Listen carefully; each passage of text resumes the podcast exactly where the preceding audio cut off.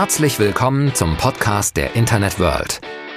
Wir sprechen mit den spannendsten Köpfen und Unternehmen aus E-Commerce und Marketing über die neuesten Branchenentwicklungen des digitalen Handels. Viel Spaß beim Zuhören. Hallo und herzlich willkommen zu einer neuen Ausgabe von Touchpoint, dem Podcast-Format der Internet World. Mein Name ist Ingrid Lommer, Redakteurin der Internet World mit dem Fokus auf Plattformökonomie. Und der heutige Podcast ist so eine Art Service-Post für alle Brand-Owner, denen gerade die chinesischen Mitbewerber oder die Logistikprobleme den Spaß am E-Commerce verhageln. Es gab nämlich wahrscheinlich nie eine bessere Zeit, um sein Online-Geschäft zu verkaufen als jetzt, da der deutsche Markt förmlich belagert wird von vielen, vielen sehr, sehr gut finanzierten Aufkäuferunternehmen, die fast schon verzweifelt auf der Suche nach erfolgreichen E-Commerce-Brands sind, die sie übernehmen könnten. Und über diese Aufkäufer möchte ich heute sprechen, und zwar mit Oliver Brotmann, Präsident des Bundesverbands für Onlinehandel, dem BVOH. Oliver, schön, dass du da bist. Schönen guten Morgen, vielen Dank. Hallo. Ähm, jetzt kennen die meisten Leute dich wahrscheinlich als Präsident vom BVH, auch als Spezialist für das China-Geschäft, bist du schon äh, viel in Erscheinung getreten. Aber erzähl doch mal, warum habe ich dich heute eingeladen, um über FBA-Aufkäufer zu sprechen? Seit wann hast du denn mit denen zu tun? Na, mit den Aufkäufern oder wie man sie auch gerne nennt, Aggregatoren, ähm, habe ich in der Hinsicht schon lange zu tun, weil es genauso ist, wie, wie du erzählt hast die Händler werden im Moment kontaktiert von diesen Unternehmen und äh, dann erreicht mich das natürlich auch und dann sprechen die Händler mich an und was ist denn das und wer ist denn das und ist das denn alles in Ordnung, was da passiert?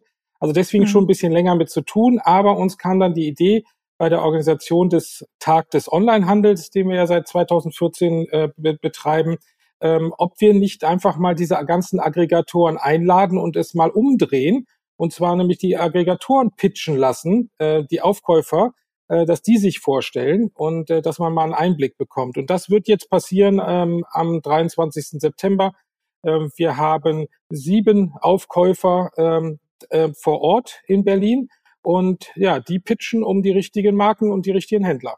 Mhm. Das wäre auf jeden Fall ein spannendes Format, kommen wir nachher nochmal drauf. Bevor wir dabei hinkommen, vielleicht mal eine allgemeine Einführung. Ich habe irgendwann mal äh, kürzlich ähm, im Gespräch mit einem Kollegen gesagt, das Red Race zwischen diesen Aufkäufern hat sich langsam zum Wettrüsten entwickelt. Ich finde, es passt auch, weil ähm, so viele verschiedene Unternehmen gerade gerade auf den deutschen Markt strömen und äh, sich quasi um die äh, Händler streiten, die verkaufen wollen. Wie ist denn das passiert? Wie hat sich dieses Red Race entwickelt? Es geht jetzt ungefähr seit einem Jahr und warum ist jetzt gerade jetzt so eine besonders heiße Stimmung im Markt? Ja, das ist eine sehr extrem interessante ähm, Entwicklung, die wir da im Onlinehandelmarkt haben. Im Juli 2018 hat sich Trashio gegründet, ein amerikanisches Unternehmen, das im Prinzip dieses Thema des Aufkaufens von Marken, die sich bereits auf einer Plattform wie insbesondere Amazon etabliert haben, eben ähm, tätigen. Sie kaufen die Marke auf und machen sie dann groß. Das heißt, sie überspringen eigentlich diese Zeit von zwei, drei, vier Jahren oder meistens auch noch länger, bis eine Marke richtig etabliert ist, äh, bis sie gekauft wird, bis die Kunden sie mögen, äh, bis sie auch richtig produziert wird. Sie überspringen einfach diese Phase, indem sie die Marke aufkaufen und sich darauf konzentrieren, sie groß zu machen. Und äh, diese Idee ist dann ja weiter geboren und es fanden sich immer mehr Unternehmen, die gesagt haben, okay, so kann ich wahrscheinlich extrem schnell wachsen als Handelsunternehmen. Ähm, und es sind immer wieder, wenn ich mit den ähm, Aufkäufern spreche, so Namen im, ähm, im Raum, so wie eine Procter Gamble oder wie eine Nestle oder dergleichen. Also, also riesige Konzerne, Handelskonzerne, die ganz viele Marken haben. Und das ist das Ziel dieser Aufkäufer, eben in kurzer Zeit viele Marken einzukaufen, dadurch eine, eine gewisse Größe zu erreichen und ähm, natürlich dann auch eine gewisse Marktmacht. Und ähm, ja, was scheinbar im Moment überhaupt kein Problem ist, ist Geld zu bekommen für diese Unternehmen. Mhm. Ähm, ich meine, wir haben vor kurzem ähm, die, die 700 Millionen äh, Dollar, die zusätzlich an die Berlin Brands Group noch gegangen ist. Äh, wir haben damit jetzt zwei Unicorns mit Trashio und mit BBG. Ja, Geld ist nicht das Problem ähm, für die Aufkäufer und so wie du sagtest, der Wettbewerb ist sehr groß. Es ist sehr viel Geld auf dem Markt. Also bekannt sind ungefähr achteinhalb bis neun Milliarden Dollar, die bekannt mhm. sind, also wo man weiß, dass äh, dieses Geld wie, wie gefundet wurde. Und ja, das Geld muss natürlich auch irgendwie ausgegeben werden. Und de dementsprechend, so wie du sagtest, ist wirklich ein Rennen da ähm, um die richtigen Händler, um die richtigen Marken. Welche Aufkäufer sind denn in Deutschland schon aktiv und welche hältst du für relevant? Es sind nahezu alle in Deutschland aktiv, ähm, und zwar von den Großen, die man kennt. Ähm, und es sind auch ähm, Namen wie eine Purge, äh, die man vielleicht noch nicht so richtig äh, ähm, hier mhm. gehört hat, oder eine Unibrands, aber auch die haben schon Unternehmen gekauft äh, aus Europa und aus Deutschland. Also dementsprechend, ähm, sie sind alle unterwegs in unterschiedlicher ähm, Medienpräsenz. Natürlich kennt jeder, der sich damit auseinandersetzt, wie kennt eine Trashio, kennt eine ähm, BBG, Berlin Brands, äh, ähm, Berlin Brands Group. Ähm, aber man kennt hier in Deutschland, weil es eben auch viele deutsche Unternehmen gibt, mit Seller mhm. X, mit Razer Group, mit äh, Strice, ähm, gibt es wirklich namhafte ähm, Aufkäufer mit auch einem entsprechend großen Geldbeutel, ähm, um Marken aufzukaufen. Ich glaube, wir sind da noch, wie wenn ich jetzt mit denen allen gesprochen habe und so gefragt hat, ja, wann seid ihr denn gegründet worden? Ähm, es ist ja keiner älter als ein, anderthalb Jahre. Also das sind ja alles mhm. noch sehr, sehr junge Unternehmen. Ähm, und wir werden dann jetzt die nächsten Jahr und zwei Jahre werden wir dann sehen, okay, wer schafft es denn auch wirklich dann am Markt zu, zu bleiben? Was aber ganz klar ist, und da kommen wir wahrscheinlich später nochmal zu, ähm, man kann jedem Händler, jeder Marke nur sagen, sprecht mit so vielen Aufkäufern wie irgend möglich, ähm, weil sie sind alle irgendwo doch unterschiedlich ähm, und haben unterschiedlichen Ansatz, wie sie dann eine Marke aufkaufen. Bleiben wir doch mal bei diesen Unterschieden, beziehungsweise wie man rausfindet, wie sie sich unterscheiden. Wenn man sich diese Seiten von den äh, Unternehmen, die du genannt hast, mal anschaut, also gerade Seller X oder Strice Group oder so, es sind immer die gleichen Argumente, die sie ähm, erstmal nach außen kommunizieren. Ja, schneller, unkomplizierte Übernahme. Innerhalb von vier bis sechs Wochen ist die Übernahme abgeschlossen was dann meistens unterm Strich doch nicht so ist von dem, was ich so höre im Markt. Ähm, faire Preise natürlich, die nie genau genannt werden, auch keine Multiples, aber immer nur wir zahlen wirklich gut, wirklich ernsthaft, ähm, so in der Art. Ähm, äh, wie, die klingen alle so, als wären sie reine Treasure-Abziehbilder. Wie unterscheiden sie sich vom Original und wie unterscheiden sie sich voneinander? Worauf können Händler da achten, um herauszufinden, welcher wie tickt? Also sie unterscheiden sich schon, wenn man konkreter mit ihnen spricht und ähm, an mhm. mehreren Kriterien. Ich glaube, das erste plakativste Kriterium ist natürlich, wie viel Geld sie überhaupt zur Verfügung haben und wie groß das Unternehmen inzwischen ist. Also ist es ein ein, ein Händler, der schon seit vielen Jahren auf den Plattformen ähm, aktiv ist und sich jetzt dieses als ähm, ja, neuen Wachstumsmarkt aufgetan äh, hat, und Geld eingesammelt äh, hat? Oder ist es ein Unternehmen, was extra gegründet wurde für dieses Modell des Aufkaufens? Auch mhm. das gibt es. Dann muss man natürlich äh, schauen, okay, sind sie eher technologiegetrieben oder eher markengetrieben, dass es wirklich eine, dass sie sich gerne um die Marke dann kümmern? Oder geht es eigentlich wirklich nur darum, das Produkt zu, zu nehmen und es äh, stark zu skalieren? In welchen Märkten sind die ähm, Aufkäufer unterwegs, ist ähm, ähm, natürlich sehr unterschiedlich. Wir haben einen ziemlich starken Fokus ähm, auf den USA im Moment, dass natürlich die gerade die großen Unternehmen sich um den Markt jetzt erstmal kümmern, weil dort auch viel herkommt. Wenn man sich das Gesamtbudget anguckt, was, was bekannt ist, kommt ungefähr 50 oder 57 Prozent, habe ich mal ausgerechnet, kommt aus den USA oder liegt in, mhm. bei Unternehmen in den USA. Also es gibt verschiedenste dann auch natürlich, äh, es ist ein Unternehmen, was sich wirklich zu 100 Prozent auf Amazon konzentriert und dort wachsen möchte. Oder ist es ein Unternehmen, was sagt so, nein, wir wollen nicht nur Amazon. Ähm, ich habe mit einem Unternehmen gesprochen, die trennen zum Beispiel sehr stark zwischen Amazon und den Social Media E-Commerce-Plattform. Äh, mhm. Das heißt, also die schauen sich die Marke an und sagen so, nee, das ist eher was für Facebook, Instagram und dergleichen und, und, und, und gar nicht wie für Amazon und die anderen Sachen, die sind dann konkret wie für Amazon. Also ähm, da gibt es schon, schon große Unterschiede ähm, und dementsprechend auch äh, die klare Empfehlung, sprecht mit so vielen wie irgendwie möglich. Mhm. Okay. Vielleicht reden wir als erstes über das, was die Händler am meisten interessiert, nämlich den Preis, den sie für Unternehmen bekommen können, wenn sie verkaufen. Wie bewerten dann die Aufkäufer des, den Wert eines Unternehmens? Ja, was sie mir alle sagen, ist so ähnlich wie, wie, wie du es am Anfang auch beschrieben hast, wenn man sich die Webseiten anschaut, ist alles so ein bisschen ähnlich. Und was sie uns äh, dann immer wieder sagen, ist, ähm, ja, im Endeffekt ist es ein ganz normales M&A-Geschäft, also Merchant Acquisition-Geschäft. Das heißt, man schaut sich die Umsätze an, man schaut sich die Gewinne an und hat dann ein sogenanntes Multiple, dass man eben sagt, okay, äh, wir sehen in dieser Marke die Fantasie so und so und deswegen geben wir dir auf deinen Jahresgewinn ein Multiple von dreieinhalb, vier, fünf äh, mhm. mal also dein, dein Gewinn. Ähm, ja, es ist richtig, es wird nicht wirklich gesagt, was das Multiple ist. Es ist, mein, das kennen wir auch aus anderen äh, Bereichen, wenn irgendwo Unternehmen ähm, aufgekauft werden. Ich meine, wir kennen es ja sogar aus einem Bereich wie Fußball, wo dann nicht genau gesagt wird, wer für wie viel Geld dann wo gekauft wurde. Das ist sicherlich auch ein Geschäftsgeheimnis, was auch okay ist.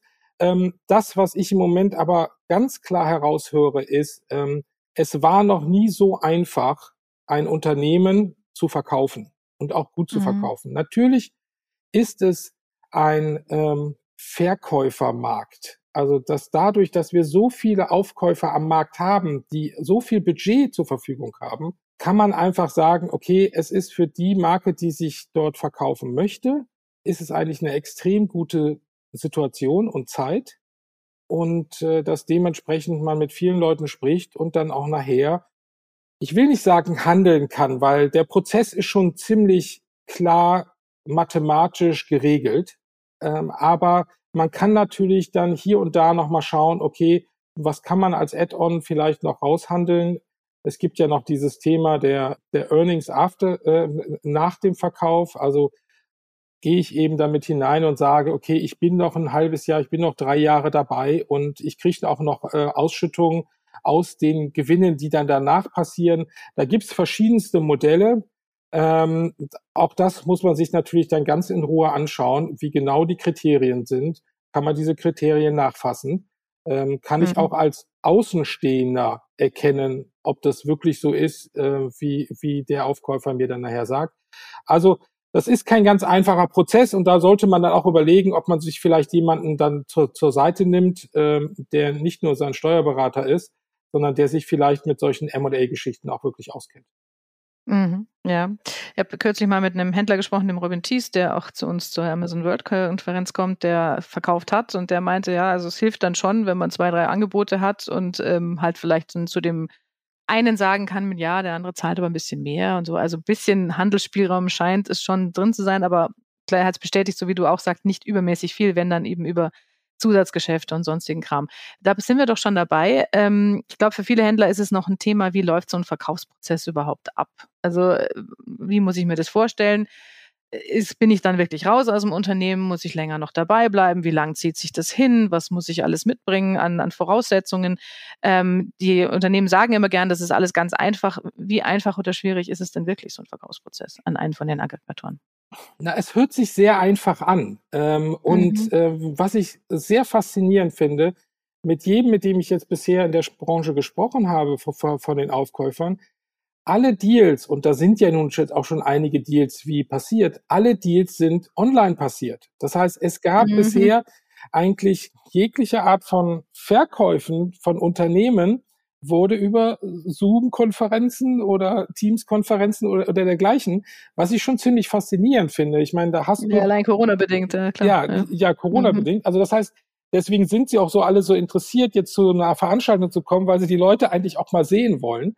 ähm, und also, dass man ein, eine Marke, sein Unternehmen eben auch rein online verkaufen kann, in Anführungsstrichen, ähm, wie finde ich schon extrem interessant und zeigt eigentlich auch, dass es nicht zu kompliziert sein kann mhm. und ist. Ähm, auf der anderen Seite ähm, hat man natürlich entsprechende Unterstützung. Das heißt, natürlich muss man mit seinem eigenen Steuerberater oder dergleichen reden, weil man die, die Zahlen zur Verfügung haben muss. Ähm, und man muss sich eben auch immer bewusst sein, dass wenn der Deal nachher stattfindet, die Unternehmen ja ganz konkret in das in ähm, die Marke dann hineinschauen können. Also das heißt, man sollte jetzt auch keine Zahlen schwärzen, schönen oder wie auch immer, weil im Endeffekt kommt es nachher raus. Also ich kann nur ganz klar empfehlen, zeigt, was ihr habt, zeigt insbesondere, und das ist das, was die Aufkäufer mir auch immer wieder sagen, denen ist sehr wichtig zu verstehen, wie die Marke entstanden ist, mit was für einer mhm. Idee. Und mir wurde auch immer wieder wie versichert, sollte zu dieser Marke ein gewisses ja, drumherum eben eine Markenwelt gehören, wo es sehr um Nachhaltigkeit geht oder dass die Verpackungen auch wirklich ähm, eine, eine Besonderheit sind und nicht nur das Produkt an sich, dann wird sowas beibehalten. Ähm, wie, mhm. wie, wie lange wird man dann sehen? Ähm, ja. Aber es ist, ähm, glaube ich, schon sehr wichtig, dass die Aufkäufer versuchen, in kurzer Zeit zu verstehen, wieso die Marke so erfolgreich geworden ist, wieso mhm. sie so positive Bewertungen eben auf Amazon hat. Was ist an diesem Produkt? Ähm, und man, man muss sich ja auch immer bewusst machen, diese Aufkäufer gehen hin und kaufen eine bestehende Marke mit bestehenden Prozessen. Sie könnten ja rein theoretisch auch hingehen und einfach nur klonen und, und kopieren. Auch das ist ja theoretisch eine Möglichkeit.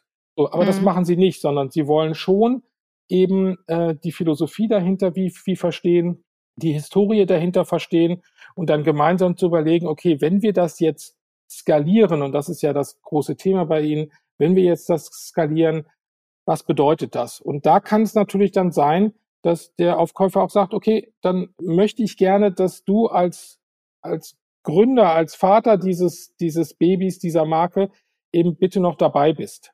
Aber es kann auch eben sein, dass sie sagen so, okay, du kannst hier das Geld haben und dann bist du raus. Und ähm, dann muss der Händler natürlich sich dann überlegen, okay, was mache ich dann danach? Ja, also ich höre auch immer wieder dieses Gefühl von gerade Unternehmern, die das die Marke selbst gegründet haben. Man möchte so ein bisschen, dass das Baby in gute Hände kommt. Ja. Genau. Das ist durchaus auch ein Argument. Aber da frage ich mich schon, ist es denn, also können die das überhaupt, können die Aufkäufer das überhaupt garantieren? Weil wie du jetzt sagtest, zum Beispiel so ein USP wie Nachhaltigkeit oder besondere Verpackung oder besonderes Umweltbewusstsein, was auch immer. Das sind ja alles Dinge, die diese hochstandardisierten Prozesse, auf deren deren Skalierungspolitik ja aufbaut, eigentlich untergraben. Also ich meine, wenn du halt besonders nachhaltig oder besonders sozial einwandfrei oder was auch immer bist in deiner Marke, dann stört das die eigentlich bereits etablierten Prozesse bei einem Tragio oder einem Seller X. Ähm, also inwieweit können die wirklich äh, auf individuelle Marken eingehen oder suchen die nach eigentlich einfachen Standardprodukten, die in ein Standardpaket passen, die man dann wunderbar bei FBI einlagern kann und das halt sehr schnell mit ähm, ordentlich Marketingkohle großziehen kann. Na, ich würde sagen, dass die Aufkäufer sich natürlich schon daran orientieren müssen, wie der Käufer da draußen ist. Und es gab ja einen Grund, mhm. warum die Käufer eben diese Marke, dieses Produkt eingekauft haben. Mhm. Und das hat ja sicherlich dann auch was mit dem Drumherum, mit der Verpackung, mit dem Art und Weise, wie es produziert wurde und, und so zu tun. Also das heißt, ähm, ich sehe jetzt im Moment nicht, dass die Aufkäufer da gut dran beraten wären, das jetzt einfach nur zu optimieren und ähm, dann einfach nur irgendwie glatt zu ziehen, um jetzt irgendwie schnell Masse zu machen. Das hat normalerweise keinen wirklichen Erfolg dann bei diesem Produkt. Sonst muss ich ein eigenes Produkt entwickeln. Auch das ist ein Thema, mit dem sich natürlich die, die Aufkäufer nach und nach dann, dann beschäftigen müssen, weil ich habe jetzt dieses eine Produkt und wie kann ich die Produktpalette dann erweitern? Also müssen sie sich darum kümmern, ähm, und selber Produkte entwickeln und das natürlich dabei bleiben. Also ich glaube schon, dass es Sinn macht und das geht ja auch in die Bewertung mit hinein. Also ähm, ein Aufkäufer wird ja dann sagen, okay, ich sehe hier eine Fantasie drin, wenn wir das skalieren. Und skalieren heißt ja meistens dann auch, dass ich neue Märkte angehe. Nicht nur den bestehenden Markt extrem dann ähm, aufzupuschen mit Marketingoptimierung dergleichen, sondern insbesondere auch neue Märkte anzugehen. Und äh, dementsprechend denke ich schon, dass die Aufkäufer dann bei der Philosophie der Marke bleiben. Aber natürlich muss das, und da gebe ich denen auch recht, ich meine, das System muss stimmen und die, die, die Wachstumsraten müssen stimmen, weil die Aufkäufer sind ja zwar eigenständige Unternehmen, aber das Geld ist ja auch irgendwo hergekommen und diese Investoren und dergleichen, die machen natürlich auch Druck. Ähm, ja. Die wollen auch Wachstumsraten dann sehen. Also, aber das wird eben spannend sein, jetzt die nächsten Jahre dann zu verfolgen, wo denn jetzt die Marke dann äh, ge geblieben ist, wie sie sich entwickelt hat. Ähm, und wahrscheinlich wird auch nicht jede dann zu einer Goldgrube, aber das, das wird die Zeit dann zeigen. Mhm. Andererseits, wie, wie, Entschuldigung, noch, noch zur Ergänzung. Ja. Wenn du als Markeninhaber heute dein Produkt aber verkaufst, dein Unternehmen wie verkaufst, dann musst du natürlich auch damit leben, dass jetzt der neue Eigentümer mit dem Produkt das macht, wie was er damit machen möchte. Also man muss sich natürlich dann auch so ein bisschen lösen davon. Das fällt sicherlich vielen dann oder einigen dann auch schwer. Aber auch das gehört natürlich dazu. Du hast dich nun mal eben entschieden, dieses Produkt jetzt weiterzugeben. Ähm, und dann musst du auch damit das akzeptieren können, ähm, dass es vielleicht in einer anderen Art und Weise dann äh, weiter wie, wie verkauft wird. Mhm, okay. Äh, wenn wir schon dabei sind, dass, also wenn, wenn Händler jetzt nicht nur ihr Unternehmen verkaufen und dann sind sie sofort raus, also einmal Zahlung und das war's dann und um alles andere kümmert sich der Aggregator, sondern zum Beispiel in euren Out-Modellen eine Zeit lang an Bord bleiben, ein halbes Jahr oder auch ein Jahr, noch ein bisschen mitarbeiten und dann an den gewachsenen Umsätzen äh, des Unternehmens weiter profitieren dann ähm, heißt das ja auch, dass er sich, dass der Händler, der verkauft oder also der Markeninhaber, der verkauft, ein gewisses Vertrauen haben muss in den Käufer, dass der in der Lage ist, die Ziele, die man da gemeinsam im Verkauf definiert hat, auch wirklich zu erfüllen für die Marke, ja, damit das mit dem Earnout auch schön funktioniert. Ähm, jetzt sind ja viele von diesen Unternehmen in Deutschland, sagtest du vorher, noch relativ unbekannt, also gerade so die Amerikaner, so wie so ein Purge oder auch ein Unibrands oder so, von denen haben viele Händler noch nicht gehört und dann hat man auf einmal diese, diese Zettel im Postfach und Leute am Telefon, die sagen, verkauf doch an mich.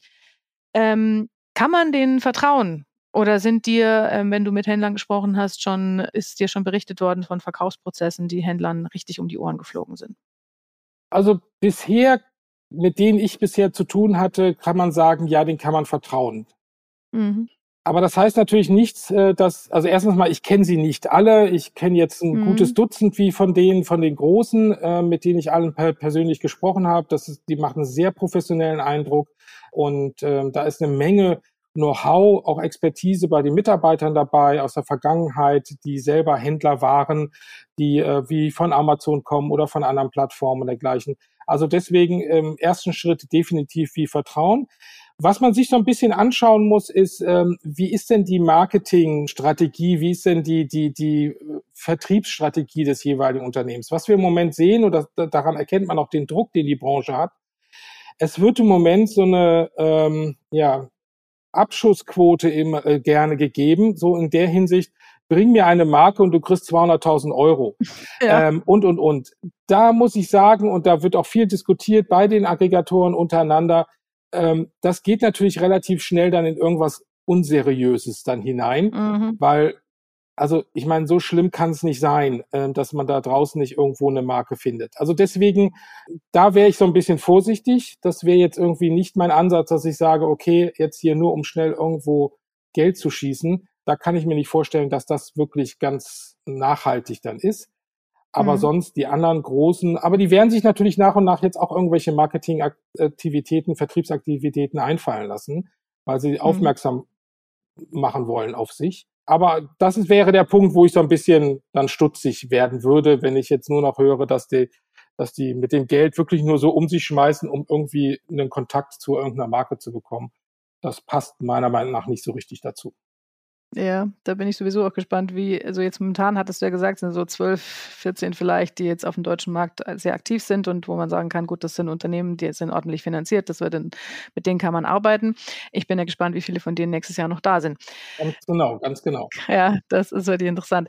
Okay, ähm, reden wir mal kurz über den Pitch Day, wo man sich ja sieben von denen ähm, aus der Nähe angucken kann. Erzähl doch mal, was ist ein neues Format für den BVH? Was erwartet denn ähm, Händler da, die da hinkommen und äh, sich die Aufkäufe aus der Nähe anschauen? Anschauen wollen. Richtig, das ist ein neues wie Format. Wir werden innerhalb des äh, Tag des Onlinehandels den Pitch Day abhalten.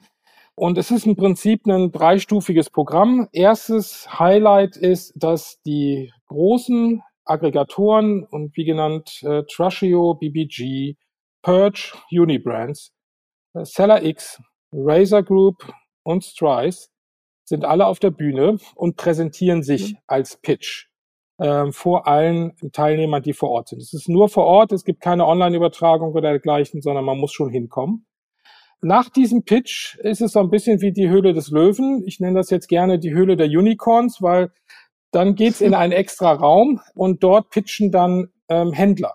Das heißt, sie können sich vorher bei uns melden, sie können sich an dem Tag melden und dann können sie nach und nach einzeln dann vor allen Aggregatoren pitchen fünf Minuten, also im Prinzip nur kurz ihre Geschichte, ihr Produkt erzählen. ähm, und dass die Aggregatoren dann mehr oder weniger den Finger heben können und sagen so, ähm, komm mal zu unserem Messestand. Und das ist im Prinzip die dritte Stufe. Nahezu alle Aggregatoren haben dann auch einen Messestand. Da kann man also in Ruhe tagsüber langschlendern und sich das eben anschauen.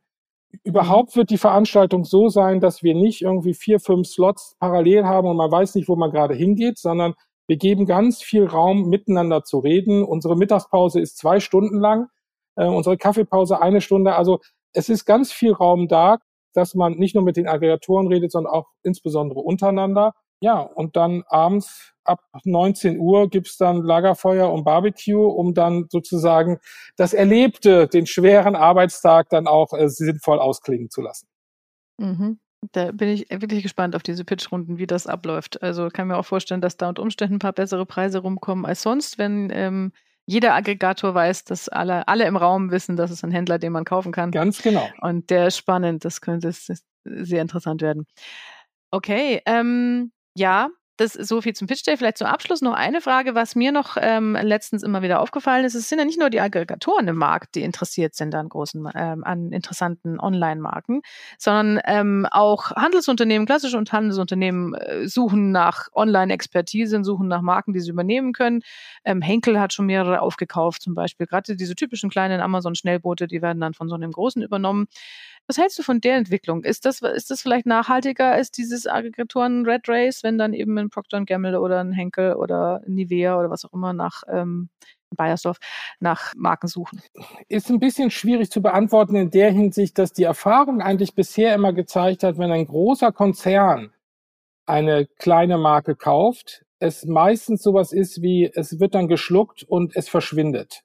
Weil in einem Umfeld wie einer Henkel oder ein Nestle oder Procter Gamble und sowas, da herrschen natürlich ganz andere Gesetze, Konzerngesetze, als innerhalb eines Online-Händlers.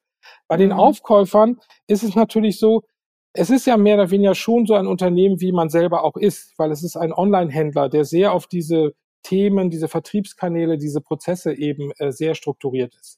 Und sie sind alle noch nicht so groß, auch wenn sie ein Funding haben von vielleicht 1,7 Milliarden oder 1,2 Milliarden. Ähm, sind es ja alles noch keine Konzerne. Ähm, sie sind inzwischen große Unternehmen, aber noch keine Konzerne. Deswegen, mhm. ähm, natürlich muss das jeder Marke, jede Marke, jedes Unternehmer muss das selber entscheiden. Aber ähm, häufig war es so, dass wenn ein großer Konzern eben eine Marke gekauft hat, dass es wirklich dann eher verschwunden ist äh, mhm. weil die nicht wirklich damit was anfangen können. Und dass ich eher sagen würde, okay, schaut euch auf jeden Fall erstmal die Aufkäufer an und guckt, ob der da mhm. ein Modell findet.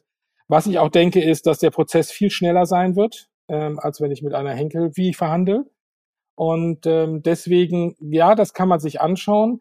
Andererseits, wie für mich, der natürlich so von außen auf den Markt schaut, ist es einfach ein interessantes Zeichen, dass auch diese großen Konzerne wie verstanden haben, okay, da gibt es einen Online-Markt. Und es gibt in diesem Online-Markt gibt es auch noch so Ökosysteme, die richtig groß sind, wie, wie, wie ein Amazon. Das heißt also, es gibt da irgendwo Marken, die zwar in unserem Umfeld, stationären Vertrieb, äh, Lebensmittelhandel und sowas vielleicht gar nicht, noch gar nicht da sind oder mhm. nur ganz schwach da sind. Aber es gibt eben so ein Ökosystem wie Amazon, was eine Relevanz hat und der Onlinehandel, der jetzt eben eine Relevanz hat und dass es Sinn macht, sich auch dort Marken anzuschauen weil äh, die, der Verbraucher draußen eben gerne dort einkauft. Mhm. Auf jeden Fall ein sehr volatiler, sehr dynamischer Markt aktuell. Ähm, waren die Zeiten für einen Unternehmensverkauf waren wahrscheinlich nie interessanter als aktuell. Also auf einerseits wegen der Herausforderungen, die es gerade gibt für Online-Händler und andererseits wegen des Angebots. Du hast schön gesagt, das Stichwort vom Verkäufermarkt, das nehme ich mir jetzt mal mit. Ähm, ja, ich danke dir vielen sehr für deine Zeit, Oliver, dass du dir kurz vom Pitch Day noch eine halbe Stunde nehmen konntest und wir ein bisschen über die Aufkäufer plaudern konnten. Ähm, ich weise gerne noch mal darauf hin, 23.09. ist der Pitch Day vom BVH. Ich freue mich auch schon drauf. Ich darf nämlich die Pitchrunden der Aufkäufer moderieren. Genau. Gut, ähm, dann danke ich dir und Ihnen allen vielen Dank fürs Zuhören und wenn Sie verkaufen wollen, sind Sie vielleicht ein bisschen schlauer geworden. Ich würde mich freuen. Bis dann. Vielen Dank fürs Gespräch. Schönen Tag noch. Und das war's für heute mit dem Podcast der Internet World. Wir sagen Danke fürs Zuhören, bleibt uns treu und bis bald zur nächsten Folge.